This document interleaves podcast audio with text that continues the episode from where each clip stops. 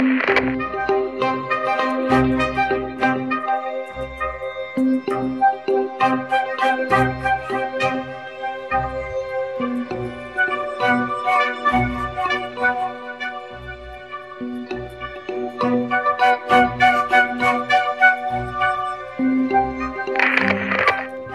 Olá, meu amigo, olá, minha amiga, como é que vocês estão? Bem-vindos a mais um episódio onde estudamos o livro Um Fluido Vital chamado Ectoplasma, que está no seu finzinho, que pena, mas que começaremos um próximo do mesmo autor, professor doutor Matia Tubino, que se chama Saúde e Ectoplasma. Inclusive, eu recomendo que você tenha esses livros aí na sua biblioteca para acessar toda vez que precisar. Hoje, no capítulo 18, vamos estudar resultados obtidos com pessoas após liberação do excesso do ectoplasma. Então, a gente aprendeu como é que faz a liberação do excesso, o que, que acontece, quais são os resultados depois desse, dessa liberação, resultados práticos. Vamos lá, então. É, relatos do professor. Atualmente atendemos entre 6 e 12 pessoas por semana em uma ou duas sessões de 30 minutos, realizadas às quartas-feiras. Então já fica a dica aí, um tempo bom para fazer a liberação do ectoplasma, 30 minutos. Participam em média nove trabalhadores com treinamento em retirada de ectoplasma. De modo geral, as pessoas que têm acúmulo de ectoplasma apresentam certa melhora já após a primeira vez que recebem o tratamento. Então, não vamos querer fazer uma vez e achar que resolveu tudo já que o acúmulo é constante, isso tem que ser feito é, constantemente também.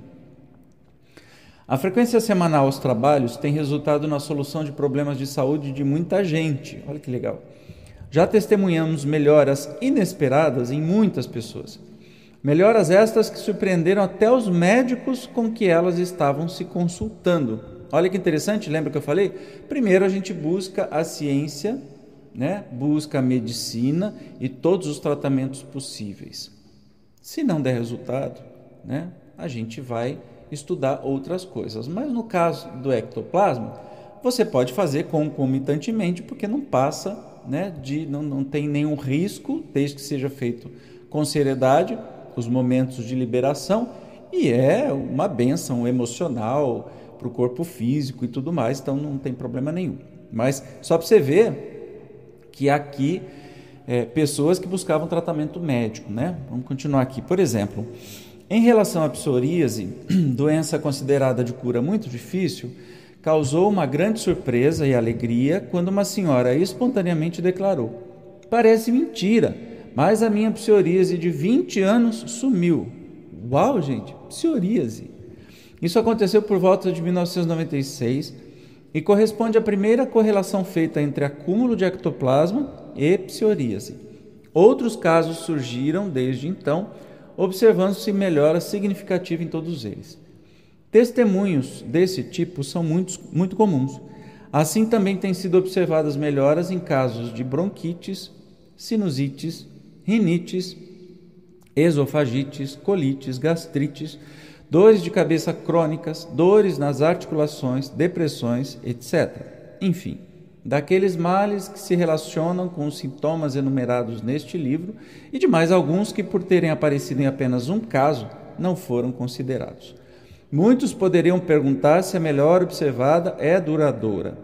O que se pode responder é que a duração do bem-estar está relacionada com as mudanças na postura mental da pessoa que faz o tratamento ver a vida de modo mais otimista, deixar de lado o orgulho, a vaidade, a cobiça, a inveja, o rancor, a mágoa, é fundamental para que cada um possa entrar num estado de harmonia interior.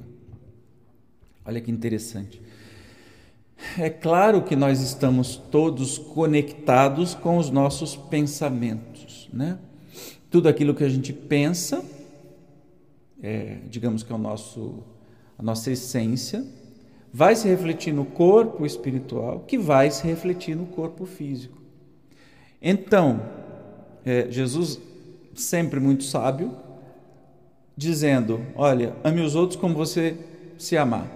Então, ele está dizendo, primeiro, amor próprio, nós somos a primeira pessoa que tem que ser amada antes de qualquer um, antes de, de casal, de pai, de mãe, de filho. Primeiro eu, depois o outro, porque eu tenho que estar inteiro para poder amar inteiro, e depois o outro e os estranhos também, né? Amar o outro como a si mesmo. O outro significa não só a família, os amigos, mas toda a humanidade.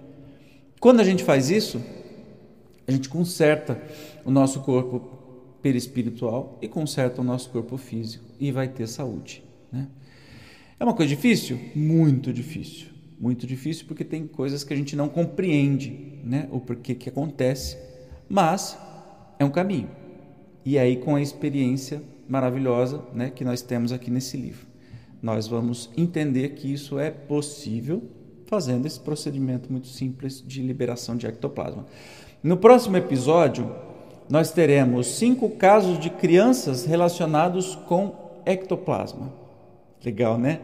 Eu te espero como sempre, já te agradeço o carinho de estar comigo. E se gostou desse vídeo, claro, dê joinha, se é inscrito aqui no canal, né? Ai, ai, ai, se não for, faça isso agora. E compartilhe com um amigo, com uma amiga. Eu te encontro no próximo episódio. Tchau!